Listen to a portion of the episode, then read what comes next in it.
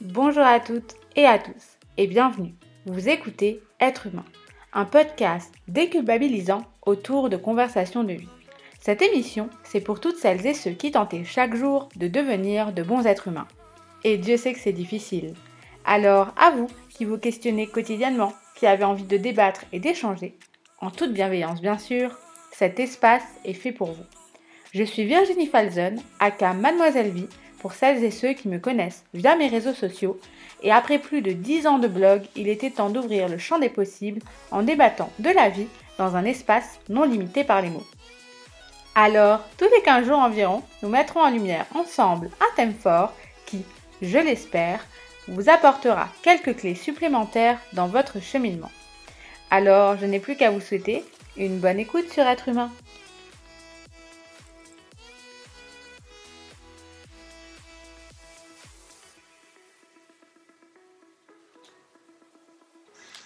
Est-ce qu'on ne serait pas, les amis, avec un retour de être humain et d'un nouvel épisode Je sais, on n'y croyait plus, mais euh, je n'ai évidemment pas abandonné mon bébé. Euh, voyons, je ne peux pas, j'ai encore beaucoup de choses à raconter. Euh, et je sais qu'en plus, il y a des gens à qui ça a manqué. Donc merci à ces gens-là qui sont venus me réclamer un épisode, ça m'a fait énormément plaisir. C'était dur de reprendre le micro aujourd'hui parce qu'on ne va pas parler du sujet le plus facile du monde. Euh, on va parler d'un truc qui nous est arrivé à toutes et tous au moins une fois dans notre vie. Rupture amicale, amoureuse, familiale, quelle qu'elle soit, que ce soit de notre décision ou pas, ça impacte nos vies, ça nous bouleverse à tout jamais. C'est-à-dire qu'après une rupture, quelle qu'elle soit vraiment, on est forcément différent et on ressort forcément grandi du truc. On a l'impression sur le moment que genre on tombe de 8000 étages et qu'on s'étale la face, mais vraiment pleine face quoi, sur le béton et qu'on s'en relèvera jamais. D'ailleurs, quand on parle d'une rupture, on ne parle que de ça. On parle de la sensation qu'on a pu ressentir quand un ami nous a abandonnés ou qu'on a décidé de mettre fin à une relation amoureuse ou qu'on ne fait plus partie de la vie de notre papa, notre maman, nos cousins, que sais-je. Mais après cette espèce d'amas d'émotions négatives, de merde qui nous ramassent la gueule et qui nous font chialer pendant des jours, des mois, voire des années pour certains, eh ben il y a un truc cool au bout du tunnel. Il y a une espèce de lumière. Alors le tunnel, il est long. Euh, franchement, il y a des fois, tu te dis, mais ça ne va jamais s'arrêter. Je n'en peux plus. Mais on parle jamais de ça. On parle jamais qu'après la pluie, il y a quand même du beau temps a priori, il ne pleut pas 365 jours par an. Et il y a des moments où il y a du soleil et où justement la rupture, elle va nous apporter ce truc de remise en question. Même si c'est notre décision, on va forcément à un moment donné apprendre de ce truc. Et ça, on n'en parle jamais assez, je trouve. Je ne sais pas si c'est parce que euh, le mot rupture fait tellement peur qu'on on s'imagine qu'il faille uniquement parler des aspects négatifs, alors que la vie, elle est quand même cool, et du coup, euh, c'est bien de parler de ça. Donc je remercie déjà les témoignants, euh, puisque je ne suis pas la seule à témoigner aujourd'hui. Donc merci à vous parce que ça coûte, en fait, de parler peut-être euh, d'une rupture qui nous a touchés. Mais je vous assure, les gars, après la pluie, même si aujourd'hui vous vivez une rupture et que vous nous écoutez, il y a forcément le beau temps. Dixit, la meuf qui se l'est fait tatouer sur le corps, mais c'est pour vous dire à quel point je, tiens à ce truc auquel je crois vraiment, vraiment, vraiment beaucoup. C'est fini là. On rompt. Je casse, voilà. Je veux plus sortir avec toi. Tu dépends trop de moi. Moi, je peux pas sortir avec une fille si je sais pas comment ça se termine. J'ai vécu quelques ruptures, euh, toutes plus ou moins compliquées finalement, mais j'avais envie de parler de la rupture qui m'a le plus marquée puisque c'est celle euh, qui euh, évoque la relation la plus longue que j'ai vécue. Donc c'est surtout cet exemple que je vais prendre aujourd'hui, mais toutes les ruptures sont différentes et elles sont vécues plus ou moins différemment. Mais je pense que dans toutes les ruptures, surtout quand c'est l'autre qui euh, choisit de, rompre, on passe automatiquement par des étapes et j'avais envie de les évoquer parce que pour moi elles sont hyper importantes et que parfois on, le voit chez les autres surtout qu'elles sont négligées alors qu'elles sont essentielles à la guérison et euh, au fait de tourner la page justement. En 2019, après presque 9 ans de relation, mon compagnon de l'époque décide de mettre fin à notre histoire et à notre relation amoureuse. Euh, c'était euh, inattendu, je m'y attendais pas du tout, c'était hyper, hyper, hyper violent. T'as une sensation vraiment, comme je le décrivais un petit peu avant, de tomber de tellement haut et c'est tellement inouï comme truc euh, que tu vraiment ton cœur se brise en 8000 morceaux que tu passes par tellement d'étapes différentes. Euh, mais euh, la toute première sensation, c'est le choc. Et c'est d'ailleurs la première étape que tu ressens euh, quand on annonce une rupture. Notamment quand c'est toi qui ne l'as pas décidé. C'est un peu plus violent, évidemment. Mais les gars, je me souviens que j'étais tellement tétanisée et que ça m'a fait tellement mal que dans un premier temps, je n'arrivais plus à bouger. Le choc m'a totalement empêché de pouvoir faire des remarques, des réflexions, de poser des questions, de vouloir comprendre. Euh, à ce moment-là, c'est impossible. Euh, la seule chose que tu peux faire à la limite, c'est pleurer tout en étant tétanisé, hurler tout en étant tétanisé et, euh, et vraiment, euh, j'étais incapable de le regarder, de l'écouter. Je crois que j'ai été dans une bulle euh, au bout euh, de 5 secondes, juste le temps de lui laisser dire que c'était terminé et et qu'il allait se casser. et voilà, du coup, c'est c'est le truc par lequel on est obligé de passer. Je pense que même si tu t'y attends ou que tu sens que c'est la fin, rien que le fait de mettre des mots sur la fin d'une relation fait que le choc est approximativement inévitable quoi tu vois. C'est vraiment une étape euh, par laquelle tu es obligé euh, de passer à un moment donné. Quand on t'annonce ça ça c'est clair et net. L'étape numéro 2 qui est également inévitable et que j'ai vécu euh, assez rapidement au final je pense au bout d'une semaine après l'annonce c'est le déni en fait, j'étais totalement dans le déni. Je me disais, ça va faire 9 ans, il va sûrement pas me laisser.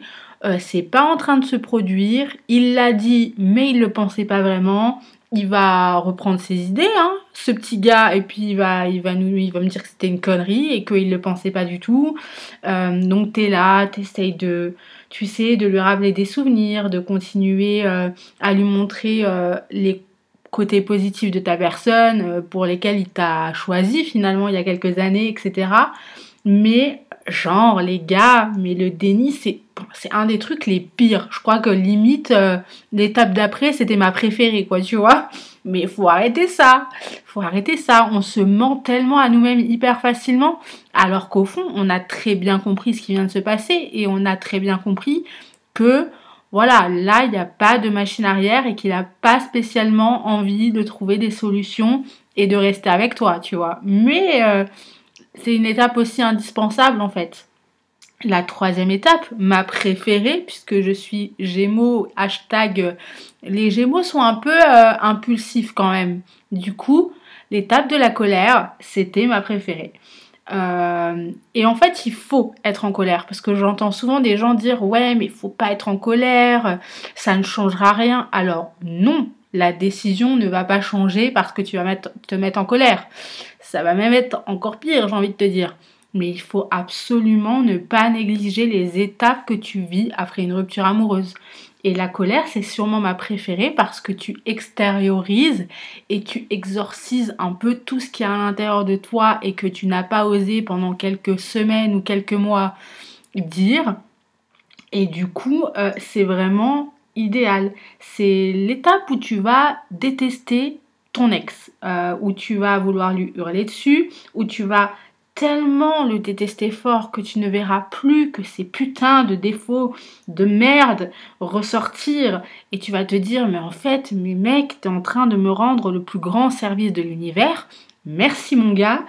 Et du coup cet abruti là, tu vas avoir des envies de vengeance, quoi, tu vois, tu vas avoir envie de le frapper, tu vas vouloir jeter des objets, tu vas vouloir taper dans les murs, couper la tête, je ne sais guère, mais voilà, il faut que ça sorte.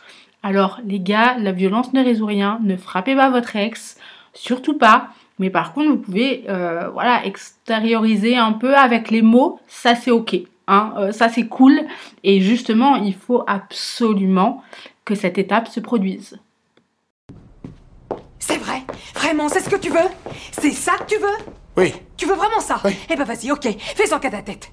Laisse traîner tes chaussettes, tes affaires sales, habille-toi comme un porc. Joue à tes jeux pour débiles mentaux, je m'en fiche, j'abandonne.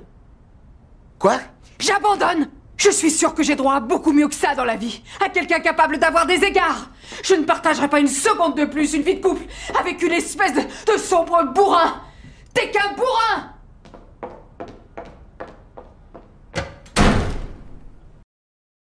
ensuite, l'étape la plus détestable du monde, je dirais, après le choc, la tristesse. Alors là, les gars, on y va euh, sur les mouchoirs, préparez-vous. Et puis moi, comme je suis euh, hyper logique, j'ai choisi euh, l'option popcorn et tout le catalogue de comédies romantiques de Netflix avec The Holiday, mon préféré, je vous le conseille, c'est une pépite. Mais tu verras que les popcorns sucrés, ils auront un peu un goût de larmes salées, c'est original. Mais encore une fois, c'est l'étape euh, par laquelle je pense nous sommes obligés de passer, c'est inévitable. Et ceux qui disent le contraire mentent ou alors ont des cœurs de pierre comme Chandler dans Friends qui dit qu'il ne pleure jamais. C'est impossible les gars, enfin je veux dire, pleurer c'est normal, c'est la base. On ne néglige pas nos émotions et même si vous êtes un mec et que vous venez de vous faire tège comme une grosse merde et que votre ex elle vous a trompé, que vous avez appris des trucs de ouf, eh ben faut pleurer les gars. Faut, faut, que ça sorte. À un moment donné, faut que ça sorte de ta tête, de ton corps, de ton cœur et que tu libères un peu tout ce truc là. Et puis euh, puis merde, c'est important quoi. Mais ouais, c'est euh, une étape euh, relou. Hein. Euh, perso, j'aime pas spécialement pleurer. Et mais voilà, faut, faut que ça sorte. Et c'est important. Et je pense qu'on a tous conscience, tous et toutes conscience que voilà, que ces étapes elles existent et que il faut les vivre de la meilleure des manières, c'est-à-dire en les acceptant pour que le deuil euh, amoureux se passe, euh, on va dire, euh, pour le mieux, hein, même si c'est de la merde, pour le mieux. Julie J'ai toujours su que tu étais trop bien pour moi. J'en suis désormais certain. Je ne suis pas à la hauteur de tes sentiments. J'aurais aimé te dire tout cela en face, mais j'ai un déjeuner et te respecte trop pour te quitter par texto. Je t'imagine en train de lire cette lettre, ça me déchire le cœur. Je ne mérite pas ton pardon. Tu seras le plus beau souvenir de ma vie, tu l'es déjà.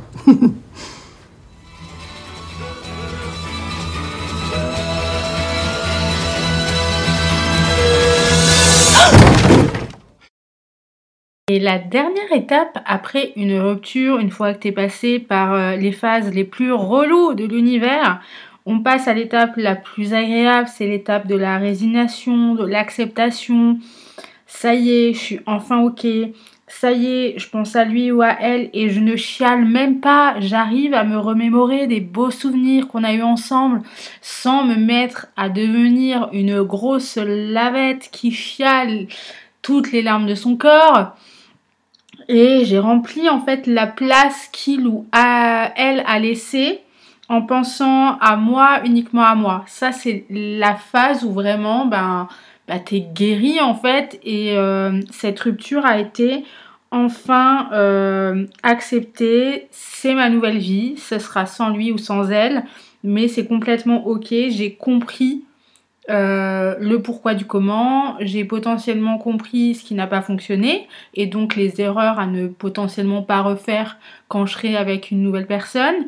Et en fait, cette phase-là, elle est impossible sans les précédentes.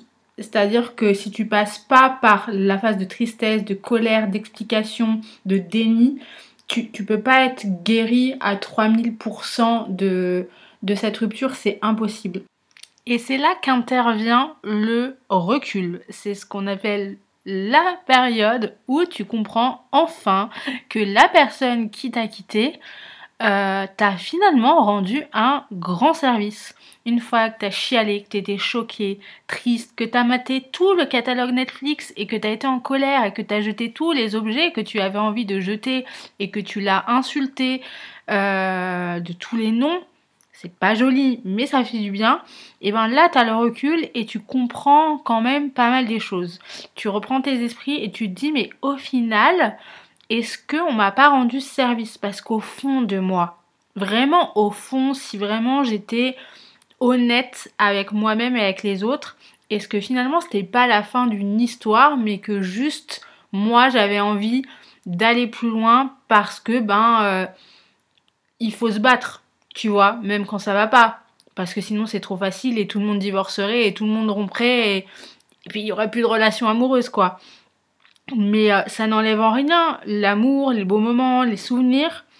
Mais à force de réflexion, tu l'as avoué, genre vous étiez plus du tout sur le même chemin, plus sur la même longueur d'onde, vous aviez quasiment plus les mêmes valeurs, moi, mon besoin de solitude et le fait de kiffer être en solo de temps en temps, vs sa détestation absolue du fait d'être en solo, mon ultra indépendance vs son besoin d'accompagnement constant, avec cette sensation sans aucune euh, animosité hein, d'être euh, la maman plus que l'amante. Mais spoiler, hein, je le suis devenue sans qu'il me le demande spécialement. C'est juste qu'à un moment donné, il ne le fait pas, tu n'as pas le choix, tu es obligé de le faire. Donc voilà, enfin, on va pas attendre qu'il se décide, tu vois. Mais, euh, mais voilà, est-ce qu'on peut continuer à s'aimer éternellement alors même que les chemins qu'on emprunte sont diamétralement opposés finalement, parce que c'était le cas. Et, euh, et du coup, j'avais envie de vous partager aussi euh, l'expérience de plusieurs témoignantes à ce sujet parce que euh, on le sent que c'est la fin, mais on a des œillères de 8500 km de long et on s'accroche à l'autre, au souvenir, au oui, mais il me connaît, elle me connaît par cœur, nos familles se connaissent, ils sont, ils ou elles sont appréciés, intégrés, flemme de tout recommencer, de me retrouver seule. Et vous imaginez quand même l'humain est constitué d'une telle façon qu'il va préférer être accompagné mais hyper malheureux avec quelqu'un euh, que tenter le célibat parce que oh là là le célibat c'est naze. Et c'est un truc que j'entends hyper régulièrement alors même qu'on sait au fond de nous premier amour que c'était ma première relation avec une femme. C'était très très passionnel c'était très fort. Et au bout de deux ans de relation on a rompu pour X raisons. Et pour moi à ce moment-là c'était vraiment l'hécatombe je saurais même pas comment l'expliquer avec des mots mais j'étais plus bactère. J'ai perdu genre 10 euh, kilos en l'espace de quelques semaines, j'ai développé des TCA, j'étais sous traitement pour dépression, j'avais beaucoup d'anxiété, j'avais même des idées noires. Et c'est seulement avec le recul aujourd'hui, soit deux ans plus tard, que j'ai accepté cette rupture. J'en suis totalement guérie, bien qu'elle m'ait laissé quelques cicatrices dont je suis fière, même si c'est pas facile tous les jours mais j'ai pris conscience de ce que je voulais et surtout de ce que je voulais plus, que ce soit en amour ou en général. J'ai compris que j'avais eu des torts aussi et surtout, et je pense que c'est ce qui m'a aidé, j'ai appris à pardonner. Je me suis pardonné moi-même et j'ai pardonné cette personne aussi pour les erreurs qu'on avait pu commettre. Et je sais aujourd'hui ce qui n'a pas fonctionné dans cette relation et je sais aussi que j'ai tout essayé pour arranger les choses, mais que parfois il faut juste savoir se rendre à l'évidence et surtout se laisser du temps c'était douloureux et ça m'a paru être une éternité, mais au final, c'est comme ça qu'est la vie. Tu tombes, tu souffres, puis ça s'apaise, tu reprends goût à des choses qui n'en avaient plus, et puis tu te forges. Alors, est-ce que cette rupture est positive pour moi avec le recul aujourd'hui? C'est peut-être pas le mot que je choisirais, positif, mais j'ai grandi, j'ai appris et je suis reconnaissante de tout ça. Moi, j'ai eu la chance d'être entourée par mes amis et par ma famille, à qui j'en ai fait voir de toutes les couleurs durant cette période, et pourtant, ils m'ont jamais lâché. J'ai appris à me recentrer, j'ai écrit, j'ai dansé, j'ai écouté beaucoup, beaucoup de musique. Mais ce qui m'a aidé, c'est le temps et c'est le fait de réapprendre à vivre avec moi-même. Penser à moi et plus penser à deux et pour deux. Ce que je faisais avec plaisir et naturellement dans la relation, mais c'est devenu bien plus compliqué à gérer au moment de la rupture en fait. Et si je peux vous donner un conseil, si vous passez par une phase un peu compliquée, une rupture ou, ou tout autre, c'est vraiment de vous écouter, de prendre du temps pour vous et d'accepter. Voilà.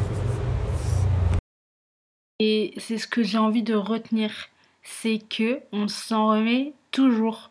C'est c'est fou parce que euh, vraiment sur le moment, on se sent genre incapable de, de, réfléchir comme ça, on se sent incapable de, de relativiser au point de se dire putain je suis tellement mal mais ça va aller. On se dit jamais que ça va aller. Enfin, euh, c'est les autres qui nous disent que ça va, c'est c'est hyper compliqué. Mais il y a une phrase que j'ai beaucoup euh, entendue et que j'avais lue euh, quand je, venais de rompre et que, et que j'ai dû lire pour apaiser un peu la douleur ou que j'ai regardé des vidéos hyper instructives sur la rupture pour essayer de comprendre certaines choses.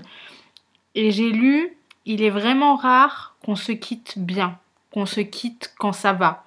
Car si on était bien, on ne se quitterait pas. Et c'est ça la clé. Et ce qui est fou, c'est que dans tous les témoignages que je peux avoir autour de moi et que vous allez entendre euh, aujourd'hui, en fait, on a la réponse au sein même de la relation. On a cette sensation que c'est la fin, mais l'amour nous fait tellement faire des choses folles qu'on veut vraiment pas euh, qu'on veut vraiment pas rompre c'est juste qu'à un moment, il y a quelqu'un qui prend la décision à notre place.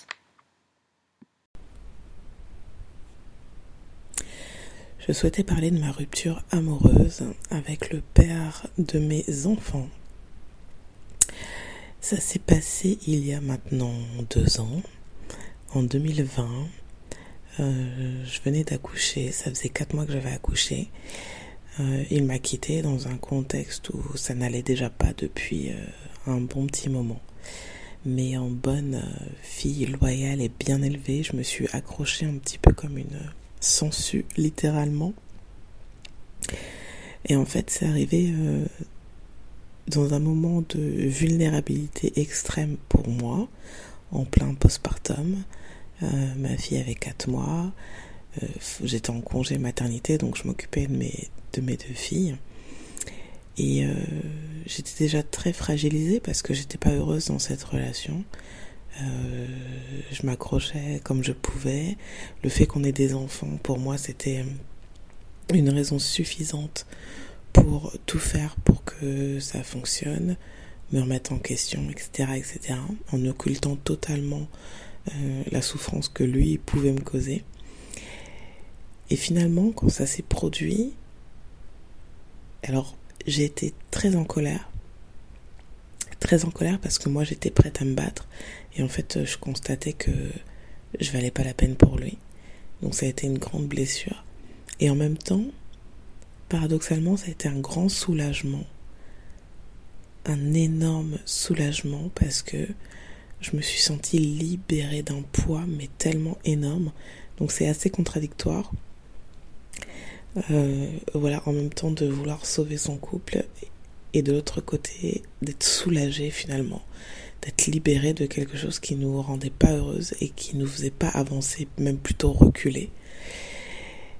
Et euh, ça a été un vrai chemin de, de résilience parce que autant euh, la séparation, j'y étais, je pense, inconsciemment préparée, autant l'abandon de son rôle de père, ça j'y étais pas préparée et je l'avais même pas envisagé. Euh, parce qu'à partir du moment où on choisit de faire des enfants, pour moi en tout cas, on a cette responsabilité à vie et c'est quelque chose, enfin pour moi qui est euh, indissociable. C'est-à-dire que tu choisis pas. Une fois que tes enfants sont là, t'as pas d'autre choix que t'en occuper. Et lui a fait le choix euh, de pas s'en occuper. Et ça, ça a été d'une grande violence pour moi c'est une souffrance pour, euh, pour mes filles, euh, surtout pour l'aîné. Mais euh, ça a été aussi une grande peine pour moi parce que je me suis dit, mais comment c'est possible en fait de, de juste s'extraire de sa fonction de sa fonction parentale en fait. Et en plus, dans le même temps, j'ai perdu mon père, c'est-à-dire que deux mois après que le père de mes enfants m'ait quitté, mon père est décédé. Donc c'était vraiment un, contexte émotionnel très très particulier. Et euh, il a vraiment fallu que j'aille chercher au plus profond de mes ressources et de ma foi pour ne pas sombrer euh, dans cet état émotionnel vraiment qui vous envahit, qui vous détruit, qui vous bouffe, où vous n'arrivez plus du tout à faire le tri. Vous avez même l'impression de ne pas avoir le choix en fait que de subir. Évidemment c'est faux, mais sur le moment c'est une telle vague de douleur que euh, sans compter voilà le, rôle de mère, le reste, le travail, enfin bon la vie continue en réalité. Hein. Euh, sur le moment on souffre énormément et on a l'impression que ça concerne que nous, mais c'est on va dire tragiquement banal. Euh, énormément de monde vivent, de femmes, d'hommes vivent ce genre d'épreuves. Et ce que je vivais dans ce moment-là, finalement, quelqu'un d'autre l'avait vécu à une autre époque, à un autre moment, et le vivait peut-être même en ce moment avec moi, sans que je le sache. Donc il y a eu un vrai travail de, recul sur le plan émotionnel à prendre, parce que la priorité c'était mes enfants et que je pouvais juste pas me laisser complètement démolir de cette façon-là. Donc j'ai très très vite pris le pas. Il y a eu des moments plus durs que d'autres, on va pas se mentir. Euh, surtout quand on élève seul ses enfants. Mais voilà, j'avais fait un choix à un moment donné de choisir euh, justement la vie, de choisir euh, la paix, de choisir la sérénité de mon cœur et de mon mental. Donc à un moment donné, j'ai juste dit stop à la souffrance et que ça pouvait plus continuer et qu'il n'y avait pas de place pour tout ça, donc, ni dans mon cœur, ni dans mon âme. Et finalement, je pensais que j'allais mettre énormément de temps à m'en remettre. Et pas tant que ça. Pas tant que ça, en fait. Sur le plan amoureux, finalement, ça s'est très très vite guéri en moi. Et c'est là que j'ai. Et j'ai eu du mal, en fait, à me l'autoriser. Je me suis dit, mais est-ce que tu l'aimais vraiment? C'est pas censé te faire plus mal que ça. Donc j'ai eu un moment où j'ai du mal à accepter finalement le fait de m'en remettre assez vite sur le plan sentimentale. J'étais très blessée parce que moi j'ai vécu ça comme une trahison, dans le sens où, voilà, moi j'ai beaucoup euh, tué mes propres besoins, mes propres émotions en fait pour que notre relation fonctionne. J'ai fait des sacrifices, j'ai fait des compromis qu'il n'a jamais fait. Donc pour moi il y avait une sorte de trahison de me dire t'as tout donné et en fait on t'a rien donné à toi. T'as sacrifié mais finalement on a considéré que tu valais pas la peine toi que des efforts soient faits. Donc il y avait une trahison que je ressentais de ce niveau-là. Il y avait une trahison aussi sentimentale où j'avais l'impression euh, qu'il ne m'avait euh, effectivement jamais aimé et jamais considéré. Là où moi, j'ai mis quand même de l'amour, des, des sentiments, beaucoup de choses. Donc plus que plus que la rupture, je me suis sentie trahie mais sur le plan amoureux, je me suis rendu compte finalement que j'étais pas amoureux de lui. Je l'aimais.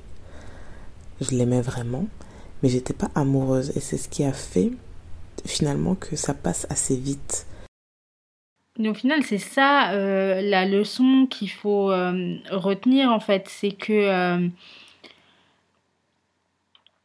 tout passe tout, finit par passer. On, aime vraiment, je pense, les gens, mais à un moment donné, euh, faut se rendre à l'évidence et, euh, voilà, accepter que finalement, euh, on n'a pas été abandonné. Dans tous les cas, peut-être que quelques années plus tard, si la personne qui a quitté n'avait pas décidé, peut-être que c'est nous qui l'aurions fait parce qu'on aurait atteint, atteint cette limite en fait et euh, tout ce dégoulis d'émotions reloues, c'est temporaire. Euh, je vous conseille vraiment, si vous avez vraiment envie d'aller encore plus loin euh, autour de la rupture amoureuse, d'écouter le podcast Phoenix de Bérangère Krief et d'une de ses amies. Et elle a raison en fait elle a, raison, ça, ça passe toujours. Alors euh, quand nos amis nous conseillent de prendre sur nous et qu'ils nous disent mais le temps guérit tout Virginie, ça nous saoule parce que parce que c'est bateau et parce qu'on sait pas trop quoi dire euh, à ce moment-là quand ça se produit quoi, à part euh, le temps. Le temps fait des choses et, tu verras, ça va aller. Et sur le coup, on n'y croit pas. Mais, mais en fait, c'est vrai c'est vrai, après la pluie, le beau temps, c'est pas que des conneries en fait. Hein. C'est, ça, existe, euh, ça existe vraiment. Dans ce que je pensais mériter, dans ce que je ressentais pour la personne, dans ce que je ressentais pour les gens, dans comment je voyais une relation avec les, personnes, donc avec un, homme, parce que là en l'occurrence c'était avec un homme et que je suis attirée par les hommes. Donc toute ma vision de la relation, de qui je suis, tout avait été bouleversée. Et, euh, et je pense que une rupture produit ça. En tout cas, moi, c'est ce que ça a produit. Et c'est euh, très, très dur de, comprendre ça, de, l'accepter, de traverser ça et de, en fait, que ça nous fasse grandir. Parce que moi, clairement, c'est, oui, c'est une rupture positive. Euh, parce, que, parce que tout ce qui m'arrive dans la vie euh, arrive pour une raison. Enfin, je crois en ça et que du coup, ça va me faire grandir. Et je peux pas accepter, il n'y a rien qui va, qui va m'empêcher d'être heureuse, c'est-à-dire que je suis heureuse parce que je le décide. Et du coup, même s'il y a des choses très très dures à vivre, au moins, en fait, je me console dans le sens où si je l'avais pas, si je le, si je ne vis rien de mal, ça veut dire que je ne vis pas vraiment. Et c'est ma plus grande peur, ça, de toute ma vie, c'est de passer à côté de la vie de passer à côté des choses. Et si je prends pas le risque d'aimer, forcément, j'éviterai les ruptures, j'éviterai la douleur, mais je passerai à côté de l'amour. Si je prends pas le risque de faire ce travail, je passerai à côté de tout ce que ça peut m'apporter, mais peut-être que je, serai plus en sécurité ailleurs. Ou, enfin bref, du coup, c'est beaucoup de... C'est beaucoup comme ça que je fonctionne, c'est-à-dire je, je préfère prendre le risque de vivre et du coup d'être blessée que de ne pas vivre. Mais du coup, après, il faut assumer euh, la douleur que ça peut entraîner. Forcément, là, même si j'avais ça tout le temps dans ma tête, en tête à garder, et qui, m'aidait à tenir, c'était très dur. C'était très très dur euh, de, perdre toute la confiance envers les gens, envers euh, l'homme, envers moi, envers les relations, envers, envers l'amour. Qu'est-ce que c'est l'amour? Est-ce que je l'ai vécu finalement? Est-ce que c'était vrai ou pas ce que j'ai vécu? Parce que je me le suis beaucoup demandé si c'était réel ou pas euh, finalement ce que j'ai vécu. Et, euh, mais, mais ce que je suis sûre, c'est que ça a été positif parce que parce qu'aujourd'hui j'ai grandi de ça et qu'aujourd'hui ça va mieux, que, que malgré ce qui a pu se passer, euh, je regrette pas la relation que j'ai eue, je ne regrette pas d'avoir aimé cette personne et, et je pense que la douleur que ça m'a provoqué m'apprendra juste à peut-être être moins naïve ou alors ou alors m'aura juste permis de ressentir de la douleur, mais qu'on ne ressent que si on a aimé vraiment. Amène euh, la question de l'ego parce que euh, je me suis rendu compte que j'ai eu un vrai questionnement sur ça parce que je me suis quasiment, euh, sauf peut-être une ou deux fois, toujours, toujours fait quitter en fait. Euh, et j'aurais pu me dire après ça, putain, mais j'ai un vrai problème. D'ailleurs, je, me le suis dit. Mais parce qu'en fait, on a touché mon ego, on a touché ma confiance et du coup, euh, ma fierté aussi. Et, euh, en fait, quand tu réfléchis vraiment, tu te dis, mais en fait, non. Ok, ma confiance, elle est touchée. Ok, pendant un petit moment, ça va être compliqué mais c'est juste que les personnes qui m'ont quitté ne me correspondaient pas. Et juste, elles m'ont quitté potentiellement avant que moi je le fasse et que j'en prenne la décision. Et c'est tout ce qu'il faut retenir en fait. Euh, vous imaginez quand même qu'il y a des moments où quand on se fait quitter, on en arrive à supplier l'autre. Je me suis le revu le faire, surtout quand j'étais très jeune. Et avec le recul, je trouve ça fou parce que euh, en fait on le fait parce qu'on n'a pas envie d'être abandonné et que encore une fois notre ego parle pour nous. Mais à supplier pourquoi? Pour gagner quelques mois de relation? Mais à quoi bon en fait? Et, et ça me rassure de me dire qu'on passe tous par ces étapes là qu'on soit un homme, une femme, qu'on ait quitté ou qu'on se soit fait quitter, qu'on aime les personnes du même sexe ou du sexe opposé, on a tous ce travail-là euh, qui est fait euh, quotidiennement, euh, en tout cas après une rupture. Et, et voilà, accepter d'être malheureux pour qu'ensuite on soit plus heureux avec quelqu'un d'autre, quoi.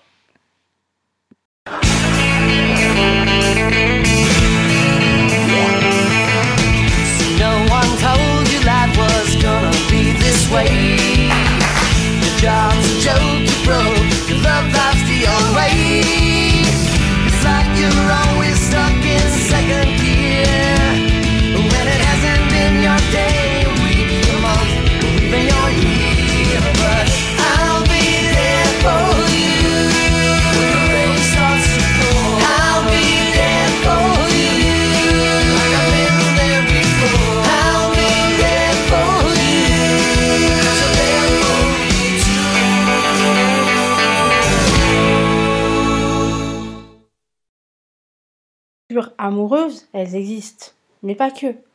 On n'en parle jamais des ruptures amicales. J'ai l'impression qu'il y a une espèce de gros tabou autour du fait que ben, parfois il y a des amitiés qui cessent dans la vie et ça c'est continuel, c'est-à-dire depuis qu'on est en maternelle jusqu'à l'âge adulte avancé, des amis vont et viennent dans nos vies. Et j'ai l'impression qu'on ne nous l'explique pas comme si ouais c'était hyper tabou de dire que euh, euh, tu n'avais plus envie d'être ami avec cette personne, comme si ça faisait de toi une mauvaise personne et euh, certaines amies ou certains amis euh, ont décidé de ne plus être amis avec toi, mais ça ne fait toujours pas d'eux des mauvaises personnes. Pourtant, c'est la sensation qu'on a que couper les ponts avec un pote va faire de toi un mauvais humain qui n'a pas de cœur. Mais attendez les gars, il n'y a pas que les ex-mecs ou les ex-meufs qui peuvent être toxiques ou qui peuvent être nocifs ou qui peuvent être de mauvais potes ou de mauvaises personnes. On s'en rend même pas compte à l'époque, en tout cas, moi, je le comprenais pas, même si j'ai la sensation, euh, enfin, en tout cas, j'avais la sensation d'être une bonne personne. En tout cas, globalement, on est peut-être euh, le pote toxique de quelqu'un ou le mauvais pote d'un autre, tu vois. Et, euh, et c'est pour ça que les ruptures amicales doivent être détabouisées, si je peux appeler ça comme ça, parce que justement, on aurait peut-être plus de clés pour ouais, casser une amitié un peu plus correctement que ce qu'on fait euh, aujourd'hui, ou euh, comprendre pourquoi ça se produit aussi. Euh, pour l'instant, on a les clés de plein de choses, hein, mais, mais pas de ça. Et du coup, je me souviens, début lycée, ma meilleure amie de l'époque me supprime de sa vie. Elle décide, sans me prévenir, sans m'expliquer, de juste arrêter de me répondre et de pratiquer ce qu'on appelle aujourd'hui le ghosting, euh, autrement dit, voilà, euh, tu es en train de parler avec un gars, tout se passe extrêmement bien, tu dates avec lui, tout va bien, vous êtes sur la même longueur d'onde, vous rigolez ensemble, et le gars ne répond plus à tes messages. Et ben voilà, là c'est pareil, sauf que c'est pas un date, c'est ma pote, et en l'occurrence ma meilleure pote. C'est-à-dire qu'aujourd'hui encore, j'ignore pourquoi. C'est-à-dire que si je la croise dans la rue, elle ne me dit pas bonjour et inversement. Et, ça blesse autant qu'un chagrin d'amour. Tu vois euh, Parce que aujourd'hui j'ai 33 ans, c'était il y a au moins 15 ans, j'ose pas le dire, mais c'était il y a presque 15 ans. Et ça fait toujours aussi mal, quoi, tu vois, de se dire que ben elle a pas daigné t'expliquer. Alors bon, l'explication, tu te la donnes à toi-même. Aujourd'hui, tout va bien, j'ai des amis sur qui je peux compter. Et voilà, c'est juste qu'on était peut-être plus sur le même chemin, sur la même longueur d'onde, et qu'elle a estimé que c'était mieux comme ça. Ou toute autre raison d'ailleurs. Et, euh, du coup, je l'ai compris que euh, il fallait arrêter de chercher du sens à quelque chose qui n'en a pas pour moi, ça n'a pas de sens en fait, cette fin d'amitié. Parce qu'il n'y euh, a pas eu de trahison et j'ai pas eu l'impression d'être une mauvaise amie, en tout cas à l'époque. Euh, mais le sens, c'est elle qui l'a et elle a estimé que. Et euh, je la comprends puisque moi-même, j'ai dû mettre fin à des amitiés encore récemment où justement je n'étais plus en osmose avec cette amie j'ai essayé d'aller plus loin, de comprendre, de me mettre à la place, de laisser le temps, mais le jour où j'ai dû clôturer cette amitié, j'ai compris celle qui, euh, quelques années auparavant, avait pris la même décision. Euh, de mon côté, si je dois donner une explication euh, en tout cas, mais la personne avec qui j'ai décidé de rompre cette amitié est au courant, c'est que en fait moi j'envisage l'amitié de façon euh, voilà c'est pas à sens unique pour moi c'est à dire que ça doit aller dans les deux sens et quand je dis dans les deux sens ça veut pas dire que l'une personne doit donner autant que l'autre. Je ne vais pas calculer le nombre de restos qu'elle me paye, le nombre de verres qu'elle m'a payé, le nombre de SMS envoyés, la longueur d'un message ou d'un email. Pas du tout, mais c'est juste qu'à un moment donné, j'estime que quand tu es là de manière assez constante, euh, c'est-à-dire quasiment tous les jours de ta vie, et que tu prends le temps pour cette personne, euh, faut savoir que l'amitié c'est énergivore. Donc quand tu parles tous les jours à une personne, que tu fais des FaceTime quasiment tous les jours, voilà, tu prends de ton temps, tu lui donnes de ton énergie et quand en retour tu, tu ressens que c'est nettement plus faible, voire inexistant par moment, eh ben tu t'essouffles. Mais tu ne le vois pas tout de suite en fait, c'est-à-dire que tu le fais de bon cœur, tu vois, quand tu es là pour une personne, euh, tu es là parce que tu as envie, sinon tu ne le ferais pas, ou alors ce serait mentir ou être hypocrite. Mais je, je suis présente pour mes amis de bon cœur. Mais quand c'est uniquement à sens unique, à un moment donné, je sens que moi, ma personne s'affaiblit en fait. Et euh, du coup, quand je m'affaiblis, euh, vu que je prends énormément soin de ma santé mentale et psychique, etc., eh bien, ça ça m'attriste. Et je déteste être triste. Est-ce qu'un ami doit te rendre triste? Non. Alors, quand c'est une fois, deux fois, il n'y a pas de problème. Ça nous arrive d'avoir des, des quiproquos et heureusement, ça existe comme dans les couples en fait. C'est important de pouvoir se prendre la tête, se disputer et être honnête l'un avec l'autre.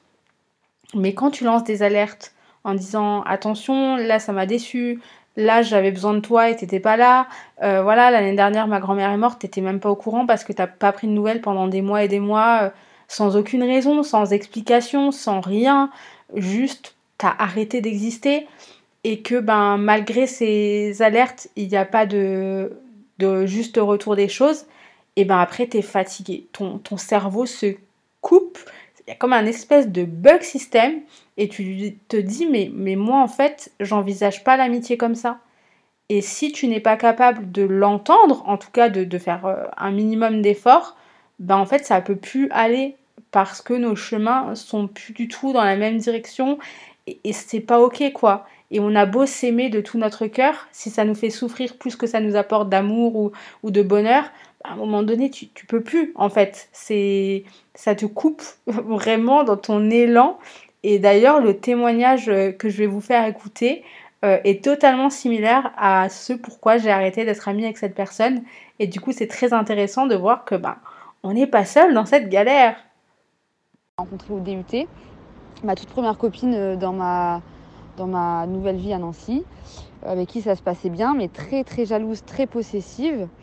Et du coup, euh, enfin, du coup, elle était nocive parce que ben, elle était jalouse. Elle faisait des histoires entre moi et Amel. Euh, et puis, elle était euh, aussi dépressive. Elle avait des tocs et du coup, elle était plus dure à gérer. C'était pas une amitié, on va dire, simple. parce que je devais vraiment beaucoup prendre sur moi, je devais gérer ses sauts d'humeur. Enfin, c'était une relation, en tout cas, beaucoup plus compliquée. Ça me prenait trop d'énergie et là, c'était volontaire. C'est moi qui ai décidé à mettre un terme euh, à notre, à notre relation amicale parce que, euh, parce que ça me bouffait en fait. Et du coup, quand je suis arrivée à Metz et que du coup, ben, on n'était plus euh, proches, enfin, il y avait de la distance entre nous, et ben, elle essayait toujours qu'on se voie comme des vrais amis. Et moi, je, inconsciemment, j'inventais toujours des beaux bars où je prévoyais autre chose pour pas qu'elle me demande qu'on se voie à ce moment-là. Enfin, ça devenait malsain. Enfin, je mentais je mentais pour pas l'avoir, donc j'ai décidé euh, d'arrêter, de lui dire que, bah, comme une relation euh, amoureuse, en vrai, je lui ai dit que ça servait à rien qu'on continue à se voir parce que je, je supportais plus. Euh, enfin, je sais plus comment j'ai formulé ça, mais en tout cas, j'avais rompu. Et, et, du coup, ce que je retiens de ça, forcément, c'est qu'il faut pas se forcer à voir les gens quand t'as pas envie de les voir, quand ils te rendent plus aigri qu'autre chose. Euh, et quand tu commences à mentir, euh, à trouver des excuses bidons euh, et que tu n'as plus envie de voir la personne, faut pas se forcer. En fait, ce témoignage est très intéressant pour moi. Il fait un petit peu écho à ce que j'ai pu ressentir justement quand moi-même j'ai décidé de mettre fin à l'amitié dont je vous ai parlé juste avant. C'est que à un moment donné, on ne peut plus se forcer. On ne peut pas aller contre la nature et contre ce qu'on ressent et nos émotions, nos sentiments. Et euh, justement, aimer la personne, euh, c'est bien, mais parfois ça suffit pas. En fait, que, au même titre que dans une relation amoureuse, euh, il y a, si je prends un exemple d'un mec que j'ai aimé mais que malheureusement j'ai quitté, voilà, l'amour suffisait pas, il y a des choses qui n'allaient pas, et ben là pour l'amitié c'est exactement pareil. Et en fait, on paraît un petit peu égoïste quand on coupe les ponts avec quelqu'un. Je pense que c'est ce que les gens se disent. Ah ouais, mais elle coupe les ponts avec moi, c'est une égoïste et tout. Mais il faut savoir que euh, la plupart du temps, on le passe avec nous-mêmes. C'est-à-dire qu'on est confronté à soi, etc., euh, tout le temps. Et si une relation, euh, quelle qu'elle soit, nous rend malheureuse, que ça nous déprime, qu'on en vient à devenir une mauvaise personne, c'est-à-dire là dans l'exemple de la témoignante, à mentir, à inventer des excuses qui n'étaient même pas réelles, et eh ben c'est pas possible en fait de vivre comme ça. Tu vis avec après de la culpabilité, euh, tu deviens ouais, tu deviens pas bien en fait qui a envie de passer sa vie à mentir à un ami? Personne. C'est juste que c'est pas un ami et ou qui te fait plus de mal que de bien. Et dans ces cas-là, c'est important justement euh, d'en venir, euh, ben, d'en venir à couper les ponts. Euh, ce qui ne n'efface en rien l'amour, l'amitié, les sentiments et les bons moments et les souvenirs. Ceux-là, ils resteront intacts.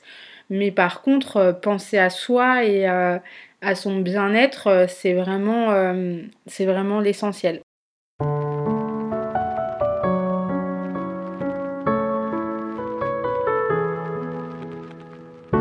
J'avais pas ton face, t'es devenu bizarre. J'aurais jamais cru ça de toi.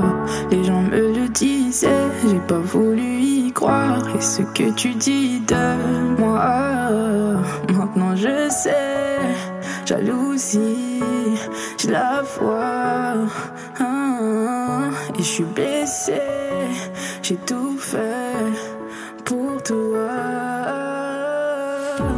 J'ai perdu mon repère, j'ai perdu une moitié de moi. Ah, j'aimerais revenir en arrière et changer toute l'histoire. Et dans le même état d'esprit, je vous conseille euh, la vidéo Je ne suis pas faite pour l'amitié de Shera. Elle explique dans sa vidéo avec une justesse mais assez folle la sensation qu'elle a euh, depuis quelques temps maintenant euh, avec les amitiés en fait qu'elle a décidé d'arrêter ou les ruptures amicales qu'elle a vécues. Elle a un recul de fou et elle se remet en question sur sa façon en fait d'aimer ses amis. Et euh, c'est exactement la sensation que moi j'ai eue du coup avec l'amie que j'ai décidé, euh, euh, avec laquelle j'ai décidé de, de rompre l'amitié. C'est qu'en fait, ouais, en fait, on aime différemment. Et, euh, et on ne peut pas demander à l'autre d'aimer comme nous, même si on aimerait que ce serait euh, le truc idéal, mais elle l'explique hyper bien, c'est-à-dire qu'elle aime euh, de manière tellement intense qu'elle a pendant très longtemps considéré ses amis comme des frères et des sœurs. Et elle leur donnait tout, comme elle pourrait donner à ses sœurs, et du coup, ben, comme eux donnaient un peu moins, du coup, le décalage s'est créé. Et c'est exactement ce que j'expliquais. Et c'est ce qui fait que parfois, euh, euh, les, amitiés se rompent. C'est euh, des décalages comme ça qui sont vraiment quasi obligatoires, quoi. Que ce soit des décalages comme ça ou des décalages par rapport à nos idées reçues ou nos valeurs ou nos façons de penser. Et c'est très intéressant justement euh, cette vidéo, donc vraiment euh, foncez la voir, c'est une bonne euh, ressource par rapport à l'amitié et aux ruptures amicales. Et surtout, il faut aussi apprendre avec l'âge de considérer que au même titre que dans un couple, même si parfois on aime bien se mettre des œillères et ne, ne pas avouer, on a tous des torts. C'est pas parce que c'est moi qui ai rompu l'amitié que je suis la blanche colombe et que voilà, que j'étais parfaite en amitié euh, du point de vue de ma pote, etc. Pas du tout. Euh, on a tous des torts, euh, il faut l'admettre, mais il faut aussi admettre que c'est ok que ça ne fonctionne pas. Parfois, juste à un moment donné dans ta vie, cette personne, elle avait son importance, et puis demain, elle en aura beaucoup moins. Mais mais faut pas regretter ça faut pas regretter euh, la place qu'a pris cette personne et l'amour et l'amitié que tu lui as donné. Ça, c'est euh, hyper, hyper important. Et l'amour et l'amitié, on peut euh, même vivre une rupture familiale avec des membres de sa famille. Ça rend la chose compliquée parce qu'on nous dit que c'est pas normal de rompre les liens familiaux. que c'est la famille, les liens du sang, qu'il faut faire avec. Et moi-même, plus jeune, j'ai pensé ça. Je me disais, ah tiens, euh, ce tonton-là, euh, il a des comportements chelous et tout, euh, mais c'est la famille, c'est mon tonton, donc ben en fait, il est gentil, quoi, forcément gentil, et je dois accepter, vivre avec, être poli, dire bonjour et merci, au revoir, et, et faire comme si j'avais rien vu, rien entendu, alors que je suis pas d'accord avec ce qu'il dit ou avec ce qu'il fait, quoi, tu vois. Mais c'est la famille, quoi. Et on le dit tout le temps, on a cette excuse. Ouais, c'est la famille. Mais attends, euh, ça veut dire quoi? Ça veut dire que les membres de ta famille, même s'ils sont toxiques, on doit laisser passer les comportements? Bah, C'est souvent ce que j'ai entendu les liens du sang, c'est la famille, c'est la famille. Alors qu'on a tous et toutes vu des comportements toxiques à des repas de famille, on les connaît tous, hein, les tontons ou les tatas ou les cousins ou que sais-je, racistes, homophobes, enfin bref, qui ne partagent pas du tout les valeurs qu'on peut partager nous, euh, de tolérance et de paix. Et pour autant, on ne dit jamais rien parce qu'il faut pas se prendre la tête, c'est un repas de famille, c'est Noël, c'est Pâques, c'est la paix, c'est la tolérance. Ouais, mais, mais il dit quand même des trucs pas sympas, le monsieur, quand même, maman. Oui, mais c'est la famille. Et tu vois, c'est peut-être euh, drôle en le disant et en l'expliquant, mais je l'ai vraiment vécu comme une espèce de vaste blague où j'avais pas le droit de dire que j'étais pas d'accord. Bon, un petit peu plus aujourd'hui parce que je suis une adulte rebelle et que du coup, quand il y a des trucs qui me saoulent, j'ai du mal à ne pas les diffuser et à, diffuser mes arguments et mes infos, mais ça reste quand même compliqué parce que du coup, euh, on va potentiellement ne pas être d'accord avec moi et me dire des trucs mais immondes hein, en réponse à mes propos, et je vais devoir accepter parce que c'est mon cousin, ma cousine ou que sais-je quoi. Et ça me fait souvent tilt, je me dis mais attends, euh, pourquoi? Parce que c'est la famille, je devrais plus accepter un truc que personne n'accepterait autour de soi, quoi, tu vois. Et, euh, et du coup, voilà, je peux pas, juste parce que c'est la famille, être d'accord. C'est faux. C'est utopique. Euh, je veux euh, refuser d'accepter certains comportements. Je veux m'éloigner des personnes mauvaises qui blessent, qui détruisent.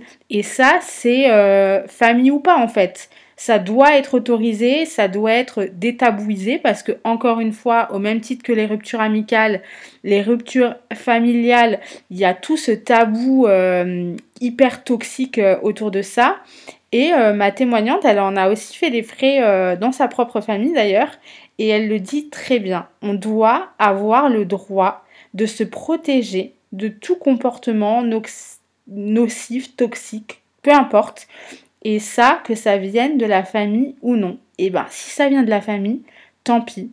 Protégeons-nous, les gars. On vit aussi pour nous et euh, on doit être heureux. Et si être heureux, c'est s'éloigner des gens, ben, famille ou pas, euh, c'est comme ça en fait. Euh, j'ai toujours, enfin, j'ai grandi dans un cadre familial où, voilà, c'était la famille, c'est très important, que ce soit tes parents, tes frères et sœurs et tes grands-parents, tes cousins, tes, tes oncles et tantes.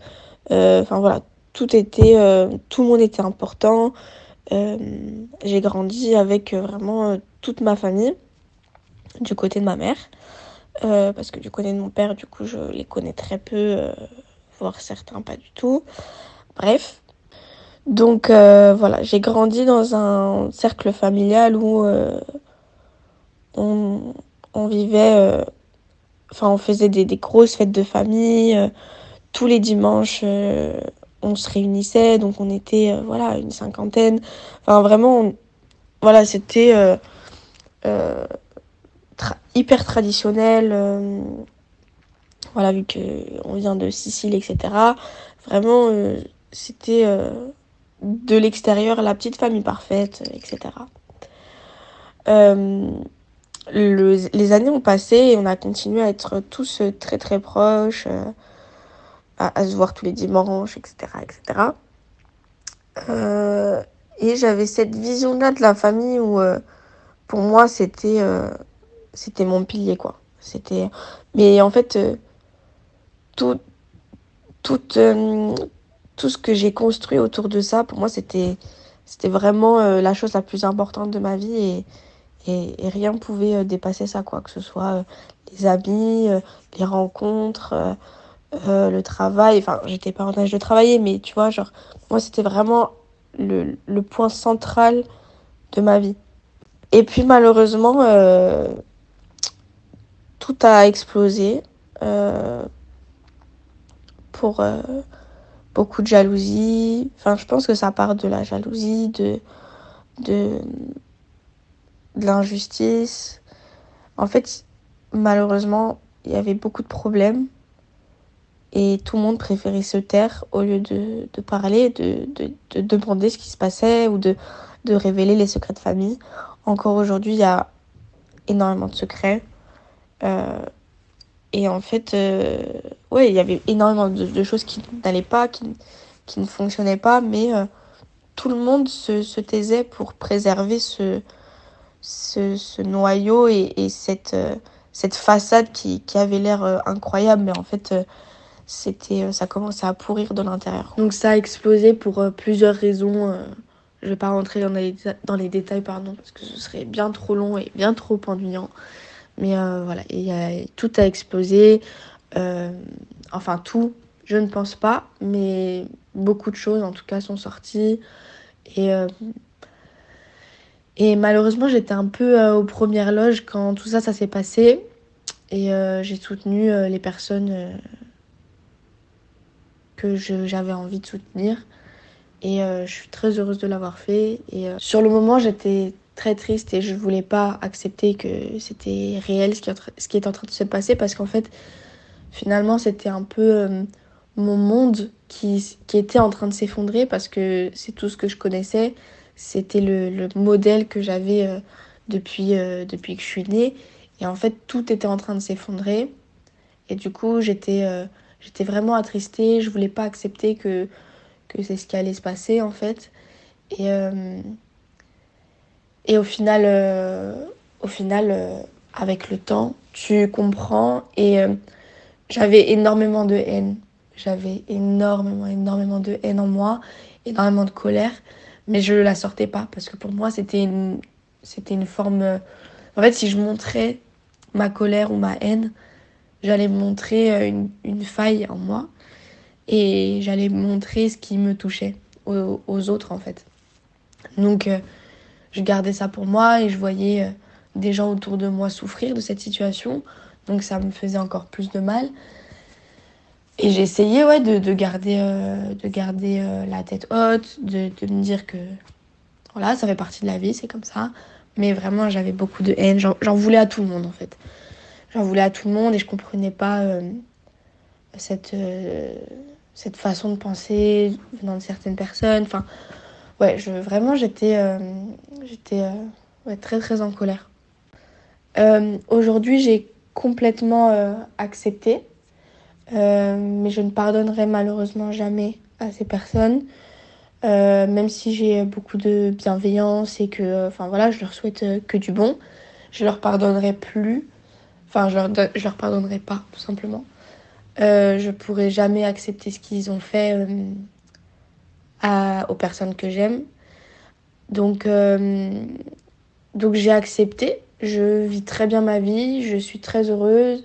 J'arrive à être très bienveillante euh, même envers ces personnes-là, mais je les veux plus dans ma vie et j'accepterai plus que ces personnes remettent un pied dans ma vie parce qu'elles ont trop, voilà, elles ont trop fait de dégâts.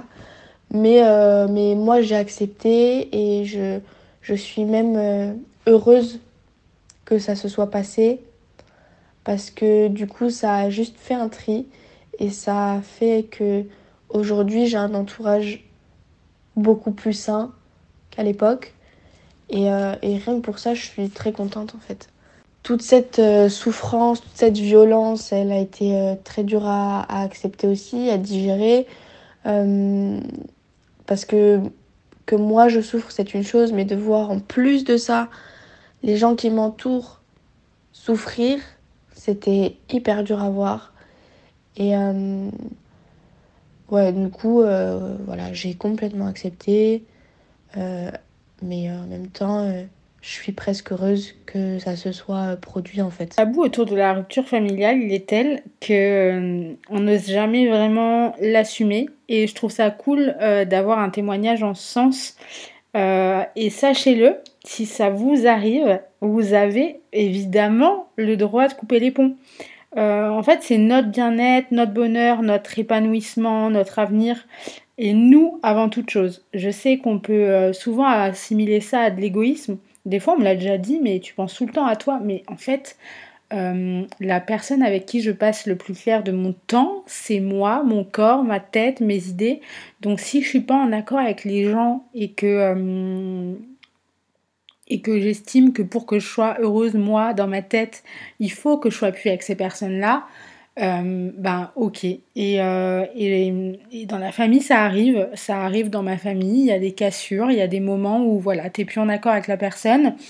Et, euh, et c'est très bien de pouvoir assumer ça et de dire voilà, ben, j'ai pris parti pour les personnes les plus proches de moi parce que elles ont souffert, parce qu'il y a eu de la violence verbale, peut-être même physique, ça peut arriver. Et, et, donc voilà, à quoi bon faire semblant dans une relation Je suis pas sûre que, ce soit cool, moins de faire plaisir à ta grand-mère à la limite. Mais euh, et encore que euh, voilà que ce soit en amour en amitié au sein même de l'espace familial j'ai grave compris des trucs grâce à ma rupture. Comme quoi euh, elles sont utiles les ruptures c'est que des comportements toxiques que j'ai acceptés hier ne le seraient plus aujourd'hui euh, peu importe euh, de quelle relation il s'agit. J'ai aussi compris que certaines euh, personnes étaient totalement énergivores et quand ça te bouffe au point de te rendre malheureux et malheureuse, c'est que la rupture s'impose en fait et qu'on retarde juste le moment parce qu'on a peur de le dire et que c'est jamais agréable. Mais prenez soin de vous, de votre santé mentale et physique évidemment, mais là on parle surtout du mental. Et et soyez heureux et heureuse quoi. Parce que voilà et si pour ça ça implique de provoquer quelque rupture que ce soit euh, ben faites-le. Parce que euh, on le sait et moi c'est un truc aussi que j'ai compris. Euh, avant je m'aimais pas autant qu'aujourd'hui et, et c'est peut-être pour ça qu'il y a eu des ruptures amoureuses, amicales ou familiales c'est que quand tu ne t'aimes pas toi-même suffisamment alors que tu es la personne que tu regardes plus dans le miroir, etc., ben, tu peux difficilement aimer les autres. Et du coup, tu vas être euh, pas spécialement d'une bonne compagnie parce que justement, t'as pas cette confiance en toi et cet amour de toi euh, suffisant pour, euh, pour être en osmose avec les gens qui t'entourent. Donc, donc c'est ça, en fait, la clé, finalement, en tout cas l'une des clés, même si c'est hyper dur, hyper dur à faire. Euh, et je vais vous laisser avec les paroles sages du dernier témoignant, en espérant évidemment que cet épisode vous aura plu, que les témoignages vous auront euh, parlé, que vous aurez trouvé un espèce d'écho et que peut-être vous serez les prochains témoignants d'un futur épisode de podcast. Et euh, bah, comme d'habitude, suivez-moi partout et puis partagez-moi vos avis et vos expériences et je vous embrasse très fort et on se dit au prochain épisode. En réalité, j'ai même pas envie de prendre un, un cas particulier parce que dans, dans la vie, les gens viennent et partent. Et je pense que, en tout cas, je fais partie des gens qui sont convaincus que rien n'arrive par hasard et que chaque entrée et chaque terminaison d'une relation est bénéfique. On le voit clairement pas sur le moment, des fois c'est beaucoup plus rapide qu'on le pense, mais rien n'arrive par hasard. Et personnellement, je suis ressorti beaucoup plus fort de toutes mes ruptures, que ce soit familiale ou amicale. Donc je fais confiance à l'avenir. Merci d'avoir écouté Être humain. Si vous aimez l'émission, rendez-vous sur Instagram, être humain underscore podcast et sur les différents réseaux sociaux partagés avec vous dans la description. Et n'oubliez pas, chaque mini, mini geste compte. Bisous